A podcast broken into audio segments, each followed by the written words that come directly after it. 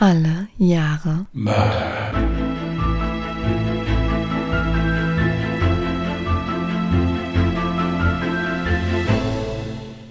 Herzlich willkommen zu Alle Jahre Mörder, der True Crime Podcast mit Christian, hallo. Und? Jasmin. Hi. Hallo ihr Lieben, seid gegrüßt.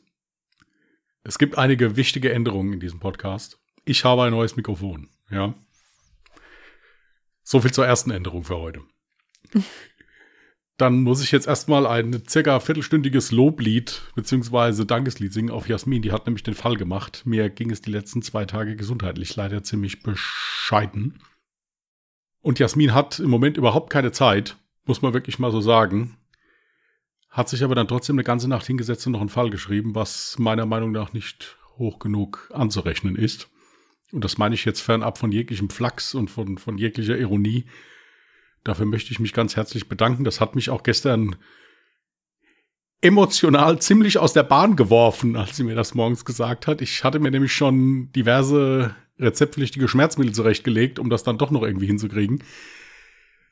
Aber nichtsdestotrotz hat Jasmin dann nachts noch einen wirklich sehr interessanten Fall geschrieben und dafür möchte ich mich wirklich in aller Form bedanken.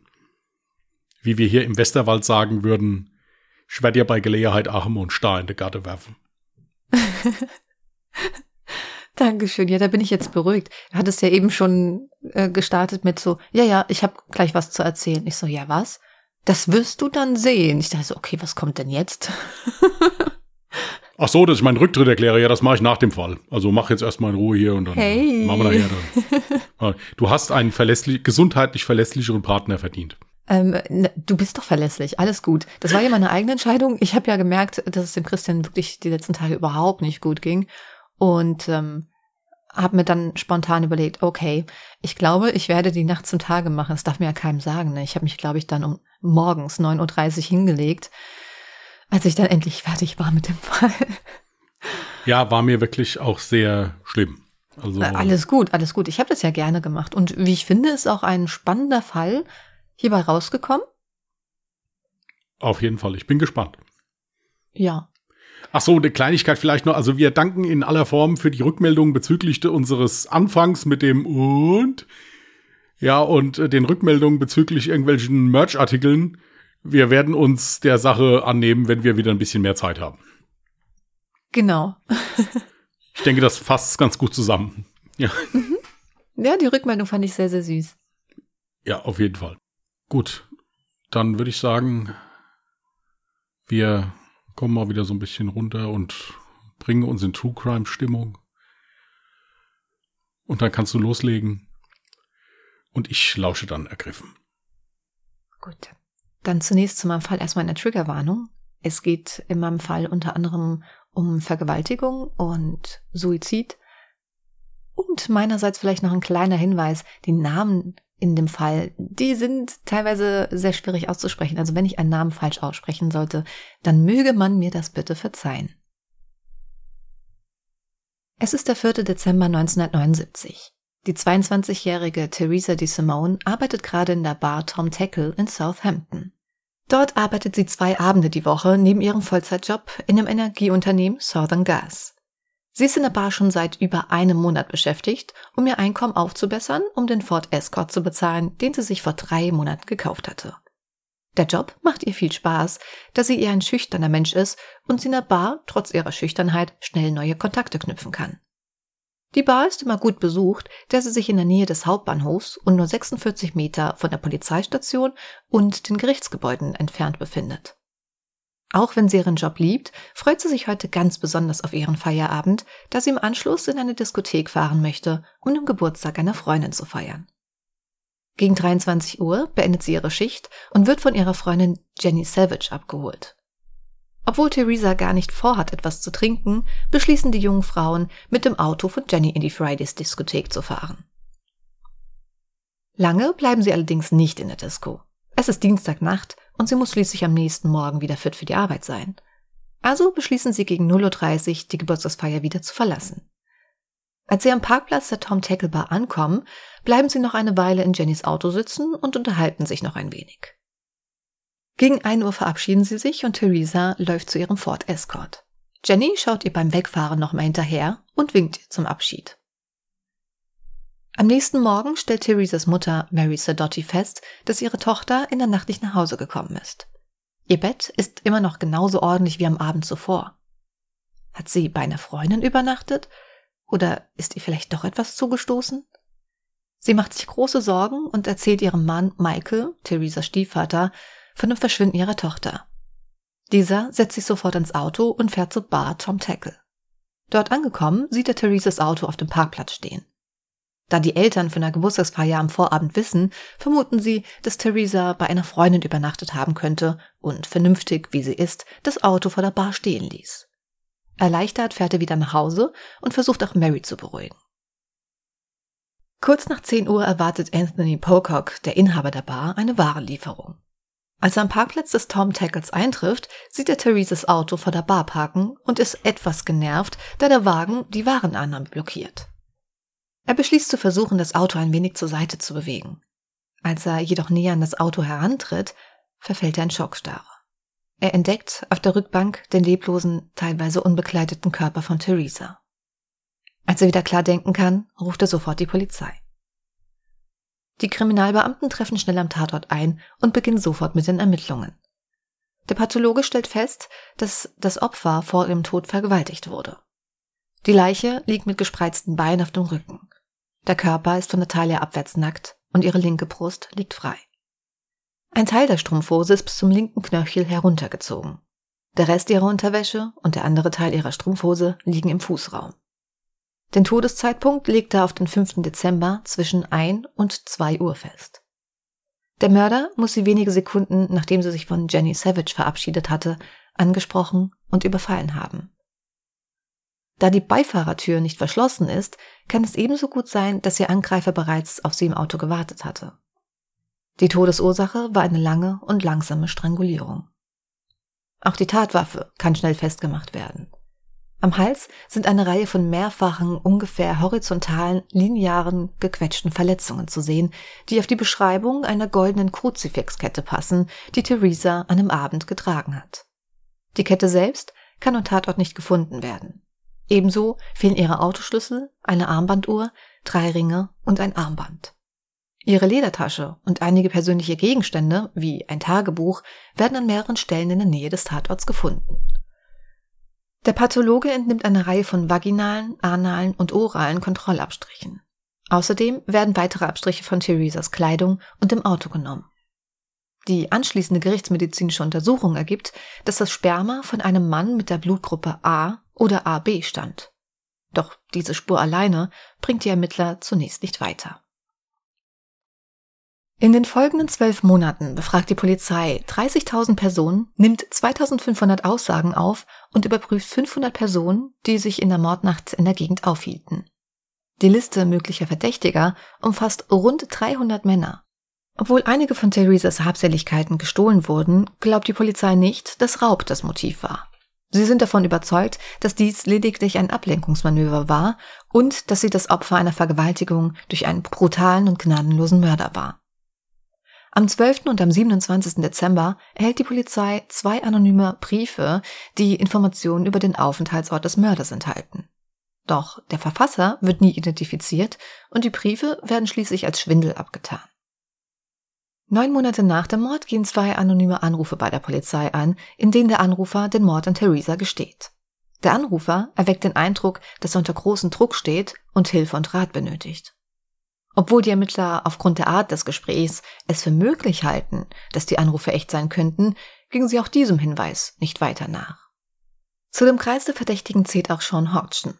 Dieser wird am 6. Dezember 1979 wegen eines Fahrzeugdiebstahls in Southampton festgenommen. Da er sich in der Tatnacht auch in Southampton aufhielt, gerät er schnell in den Fokus der Ermittlungen. Doch Sean beschuldigt eine andere Person des Mordes an Theresa. Die Polizei kann diesen Verdächtigen aus ihren Ermittlungen jedoch schnell ausschließen, da er die Blutgruppe 0 hat und diese nicht mit den gefundenen Spuren übereinstimmen. Da Sean selbst für die Tatnacht kein Alibi hat und auch die Blutgruppe mit A passen könnte, wird weiter gegen ihn ermittelt. Bei ihren Ermittlungen erfahren sie, dass Sean in einer Großfamilie aufwuchs und mit elf Jahren in einem Heim untergebracht wurde. Er hatte zahlreiche frühere Verurteilungen wegen ungesetzlichen Geschlechtsverkehrs, wegen Besitzes einer Schusswaffe und wegen etlichen Diebstählen. Gewaltdelikte zählten jedoch nicht zu der langen Liste von Verurteilungen. Sean neigt auch zu selbstverletzenden Verhalten und kam 1978 nach einer Überdosierung von Medikamenten in eine Klinik. Dort wird ihm eine schwere Persönlichkeitsstörung diagnostiziert und festgestellt, dass er ein zwanghafter Lügner ist. Den Drang zum krankhaften Lügen wird man auch nach seiner Festnahme immer wieder feststellen, da eine große Anzahl relativ geringfügiger Straftaten gesteht, obwohl festgestellt wird, dass er die alle gar nicht begangen haben konnte und einige davon sogar während seiner Haftzeit begangen worden waren. Am 11. Dezember geschieht etwas, womit keiner gerechnet hätte. Sean bittet einen Priester sehen zu dürfen. Diesem beichtet er dann, dass er Albträume habe und immer wieder das Gesicht einer Frau, die er getötet hätte, wiedersehen würde. Er sagt ihm, dass der Mord ein Jahr zuvor in Southampton geschehen sei und dass er besonders beunruhigt ist, da der Jahrestag ihres Todes vor kurzem gewesen sei. Am darauffolgenden Tag wiederholt er das Geständnis seinem Gefängniswärter gegenüber und schreibt anschließend ein Geständnis. Nach reiflicher Überlegung und Beichte bei dem Priester hier in Wandsworth, nach all dem Ärger, den ich verursacht habe, nicht nur Ihnen, der Polizei, sondern auch mir selbst, die psychische Folter, die ich durchleben musste, und der Familie der betroffenen Person, muss ich für meine eigene Vernunft die Strafe, die ich für dieses schreckliche Verbrechen verdiene, erhalten. Ich wünschte, ich wäre tot, statt die Person, die ich beim Tom Tackle Pub getötet habe. Ich habe den Mord begangen. Warum, weiß ich nicht. Alles, was ich sagen kann, ist, dass der Gerechtigkeit Genüge getan werden muss. Anschließend wird Sean nach Southampton begleitet und zeigt den Ermittlern, wo er einen Teil von Theresas persönlichen Gegenständen entsorgt hatte. Bedauerlicherweise ist es zu diesem Zeitpunkt noch nicht üblich, Tonaufnahmen von Polizeiverhören zu machen und ein Großteil der Originalpolizeiprotokolle werden bis Dezember 2009 nicht mehr auffindbar sein. Die Aussagen, die die Polizei von Sean aufnimmt, sollen Details enthalten, die nur der Mörder oder die ermittelnden Beamten wissen können. Obwohl über den Mord in den Medien mittlerweile ausführlich mit dem Titel Der Kruzifixkiller berichtet worden war, hatte die Polizei nicht alle wichtigen Details preisgegeben. Somit steht für die Ermittler fest, Sean Hoxton muss der Mörder der 22-jährigen Theresa DeSimone sein, da er geheime Details zu Protokoll gibt, die nur der Täter hätte wissen können. Am 25. Dezember verfasst Sean ein weiteres Geständnis, in dem er angibt, einen Mann in London getötet zu haben. Am 27. Dezember gesteht er, dass er Ende 78 oder 79 auch einen Homosexuellen in einer Wohnung in Nord-London ermordet habe. Die Ermittlungen ergeben jedoch, dass die Geständnisse falsch waren und keines der beiden Verbrechen tatsächlich stattgefunden hatte. Dass er für den Mord an Theresa verantwortlich war, zweifelt jedoch niemand an. 1982 wird Sean Hodgson vor dem Winchester Crown Court wegen Mordes an Theresa de Simone angeklagt. Die Staatsanwaltschaft wird Sean Hodgson vor, der Angeklagte soll unter Alkoholeinfluss das Fahrzeug von Theresa de Simone aufgebrochen haben, um es zu stehlen, schlief dann aber auf dem Rücksitz ein.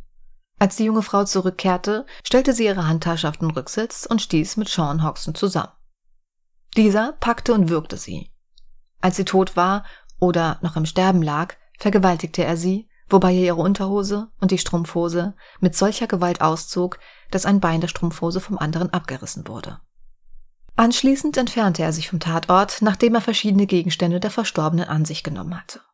Sean selbst möchte keine Aussage machen und sagt zum Prozessbeginn, ich möchte den Geschworenen sagen, dass ich nicht in den Zeugenstand gehen kann, weil ich erstens ein pathologischer Lügner bin. Zweitens, ich habe Theresa de Simone nicht getötet. Drittens habe ich jedes Mal, wenn ich von der Polizei verhaftet wurde, und das war oft, falsche Geständnisse zu Verbrechen abgelegt, die ich nicht begangen habe.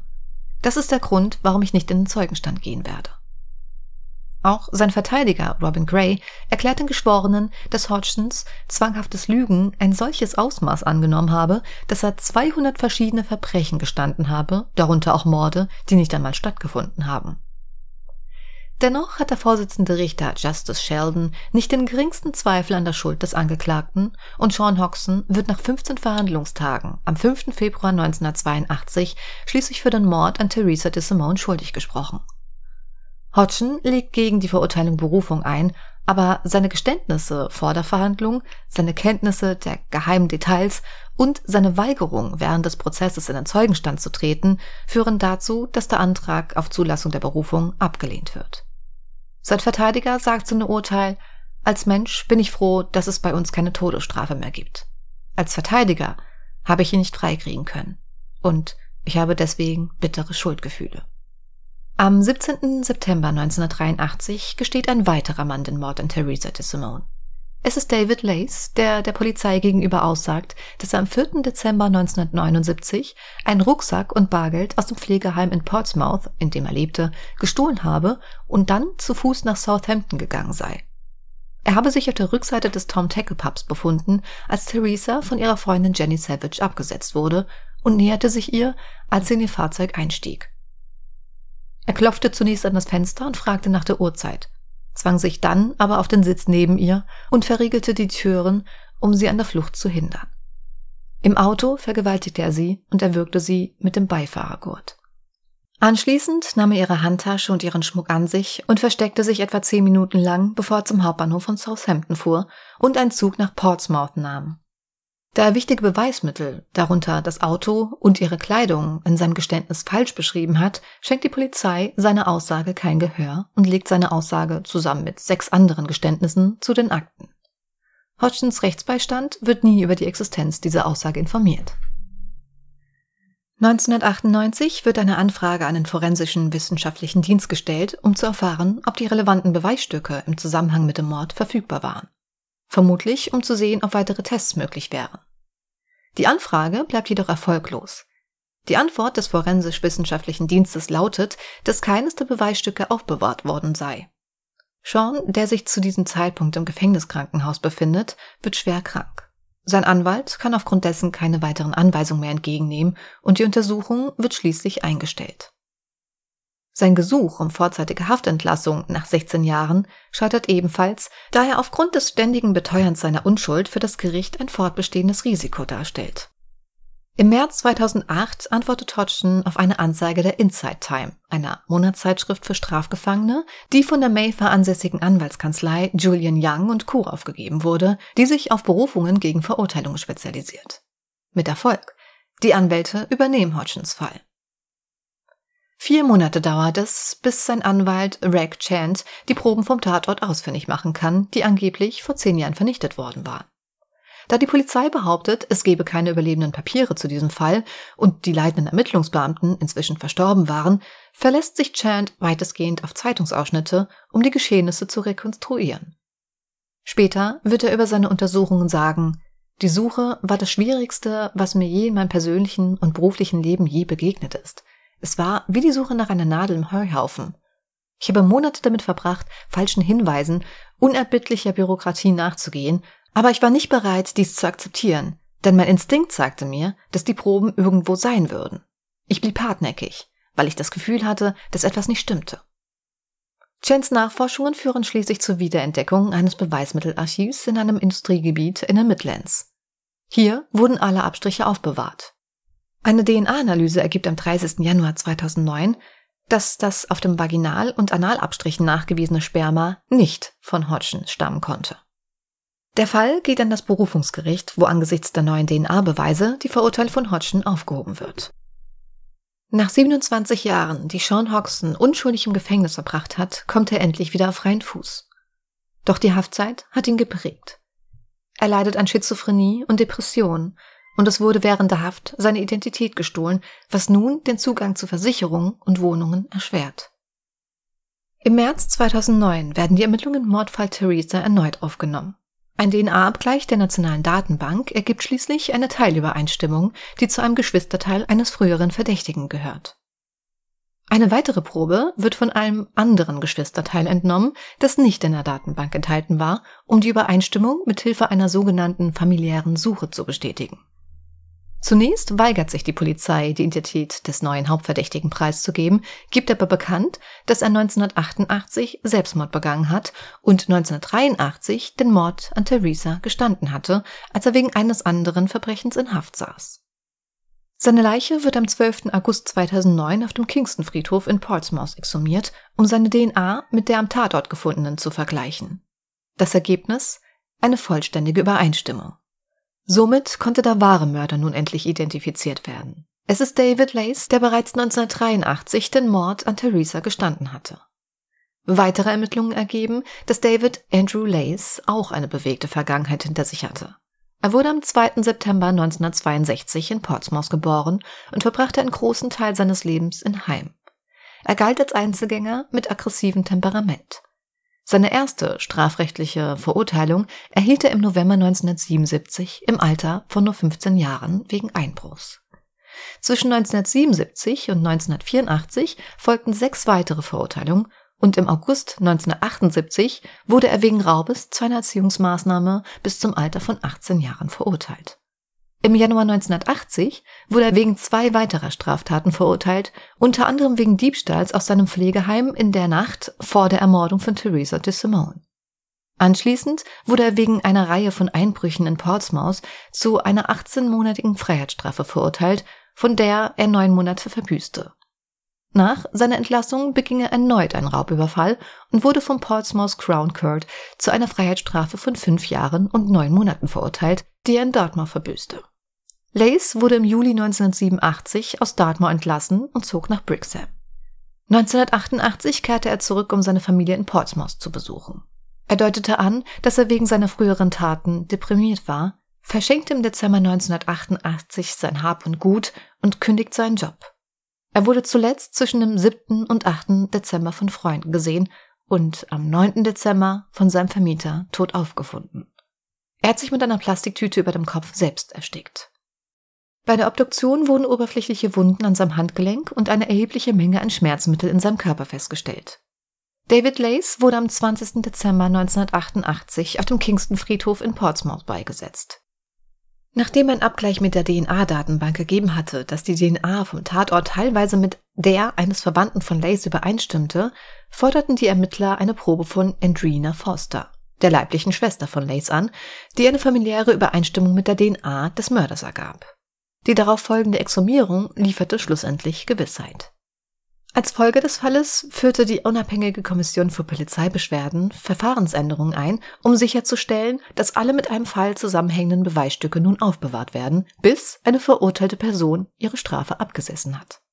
Der Fall hat außerdem eine Debatte über die Anwendung der Todesstrafe ausgelöst, insbesondere über ihre Fehlbarkeit. Des Weiteren führte dieser Fall dazu, dass bei allen Vergewaltigungsdelikten aus der Zeit vor 1990 ein DNA-Abgleich durchgeführt wurde. So konnte in 240 Fällen der Täter nachträglich identifiziert und verurteilt werden. Im Oktober 2012, drei Jahre nach seiner Entlassung, stirbt der inzwischen 61-jährige Sean Hodgson an einem Lungenemphysem. Okay. Ich finde das in diesem Fall recht interessant, muss ich sagen, dass es sonst ja eigentlich immer so war, dass man keinen Mörder hatte. Und jetzt ist es so, dass sie da mehr oder weniger im übertriebenen Sinne fast Schlange gestanden haben, um den Mord zu gestehen. Also ob das jetzt tatsächlich so viele Leute waren, die den Mord gestanden haben, oder im Endeffekt wirklich nur Sean und auch David Lace dahinter gesteckt haben, das weiß man nicht. Die Ermittler wussten das ja auch nicht, weil der Verfasser der Briefe und auch die anonymen Anrufe tatsächlich bis heute ja anonym geblieben sind. Die haben ja in die Richtung gar nicht recherchiert, wer das gewesen sein könnte. Dementsprechend kann es gut sein, dass es David Lace war. Ja, aber gerade bei dem anderen finde ich es halt so krass. Ich meine, dieser David Lace hat ja eindeutig gesagt, hallo, ich war das. Also der hat ja jetzt nicht nur einen anonymen Brief geschickt, der ist ja selbst tätig geworden. Und ich finde es auch ziemlich unfair, dass das dann noch nicht mal dem Rechtsbeistand von dem anderen Verurteilten da mitgeteilt wurde. Naja, das Ding ist, Sean Hodgson hat ja auch genau ein ähnliches Geständnis abgeliefert und hat den Beamten ja auch alles dann am Tatort vorgeführt. Er konnte aus irgendeinem Grund Details zu dem Fall nennen, die angeblich in den Medien nicht bekannt waren. Und bei David Lace war es dementsprechend so, dass es ja schon daran gescheitert ist, dass er das Auto falsch beschrieben hatte und auch die Kleidung von seinem Opfer. Und wenn dann halt einfach ein Geständnis kommt und da alles nicht stimmig ist, wird dem Ganzen natürlich kein Glauben geschenkt, wenn ja gedacht zumindest, der Richtige schon im Gefängnis sitzt. Ja gut, und hier hat man halt auch wieder klassisch gesehen, dass es so war, die Technik ist fortgeschritten, man konnte mehr machen mit DNA-Abgleich und so weiter. Vorher hatte man ja nur die Blutgruppe. Das hatten wir ja schon in mehreren Fällen, dass es dann halt eben dann klarer wurde auch. Ja, nichtsdestotrotz ist er halt dann eine sehr lange Zeit im Gefängnis gesessen. Und ja gut, der hat's der Justiz ja auch nicht einfach gemacht. Ich meine, er hat hier dann nebenbei nochmal Morde gestanden. Ob das dann so war oder nicht, ist ja auch wieder fraglich. Also das Schwierige bei ihm war, denke ich mir, auf jeden Fall halt auch dieses notorische Lügen. Oder krankhafte Lügen, hast du es ja genannt. Ja? Pathologisches Lügen. Pathologisch, Entschuldigung, ja, genau. pathologisch. Ja. Für mich war das auch ganz schwer nachzuvollziehen, wie man dem Ganzen überhaupt Glauben schenken konnte und wie es überhaupt zu der Verurteilung kommen konnte, ohne wirkliche Beweise, weil seine Aussage hatte er zurückgezogen, also sein Geständnis. Und bei ganz vielen anderen Geständnissen, die er direkt davor abgegeben hatte, wurde ja auch bekannt, dass die alle nicht der Wahrheit entsprochen haben. Das war für mich wirklich so null nachvollziehbar. Ja, und ich denke mir, es ist halt in dem Sinne für die Behörden dann halt auch nervig gewesen, weil du musst der Sache ja trotzdem nachgehen, wenn irgendwie einer sowas sagt. Und dass die irgendwann halt dann nur noch die Hände beim Kopf zusammengeschlagen gedacht und mal gucken, wen er heute umgebracht hat, so nach dem Motto, wenn wir die Zellentür aufschließen, ist das halt auch fraglich. Aber natürlich, du bist verpflichtet, jedem der Sache dann auch wieder immer wieder nachzugehen, im Prinzip.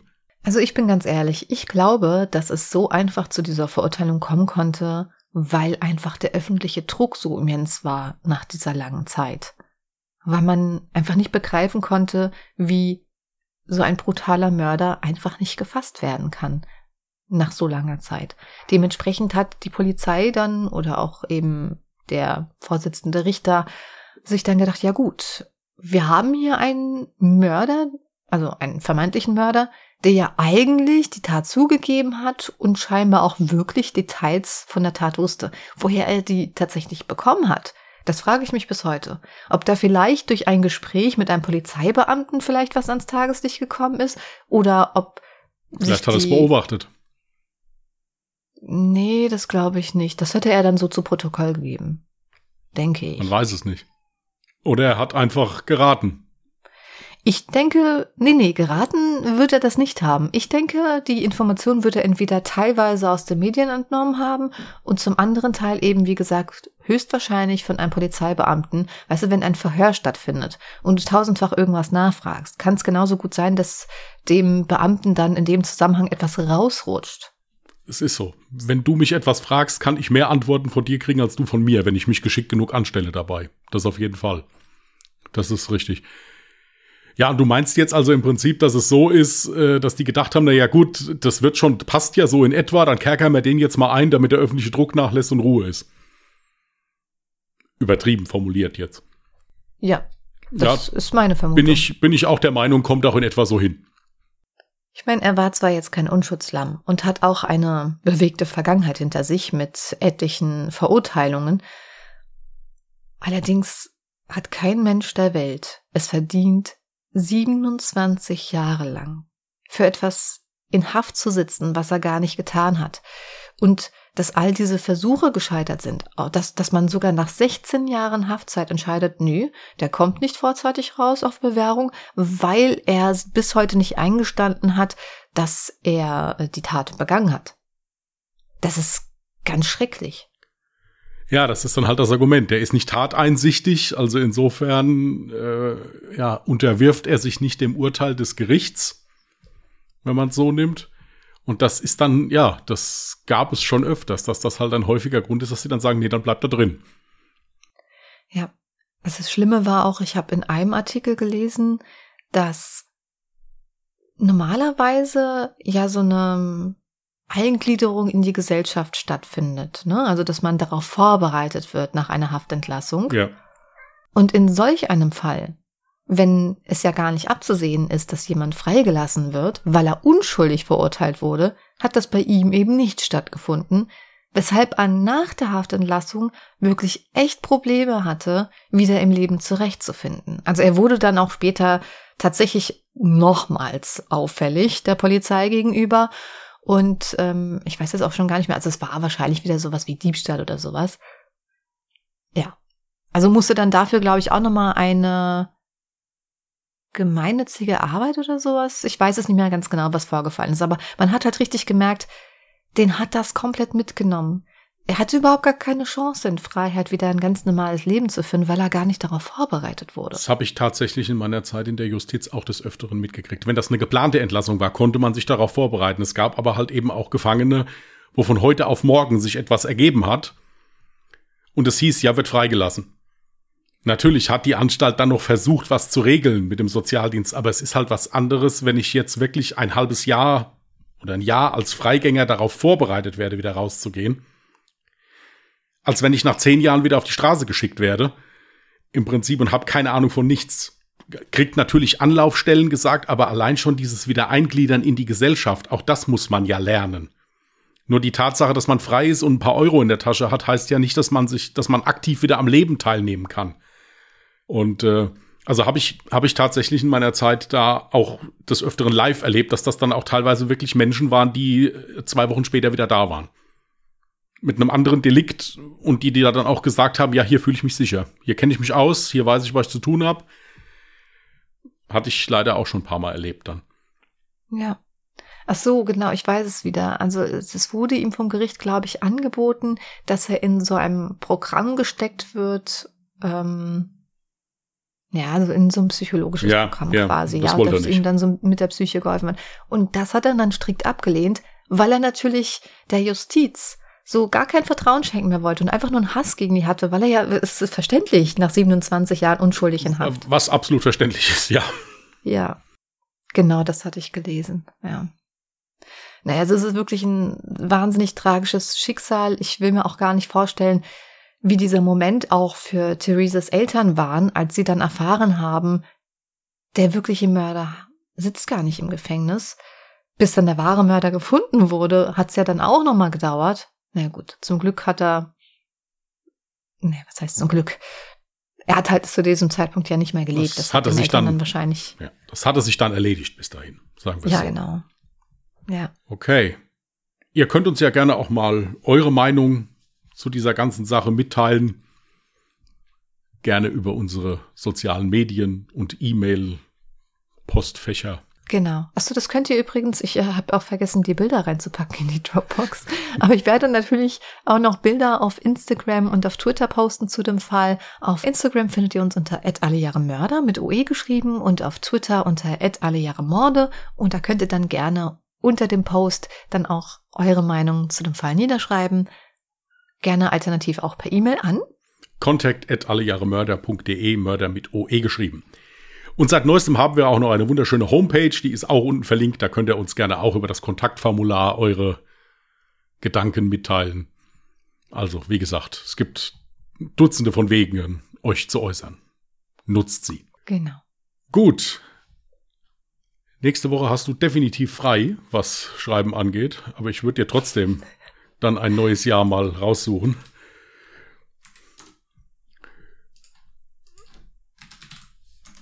Ich bin darauf mittelmäßig vorbereitet. So, ähm, schauen wir mal. 1946. Jo, das liegt sehr weit zurück und das hatten wir noch gar nicht. Ja, nix mit DNA, Frau Kollegin. Haha.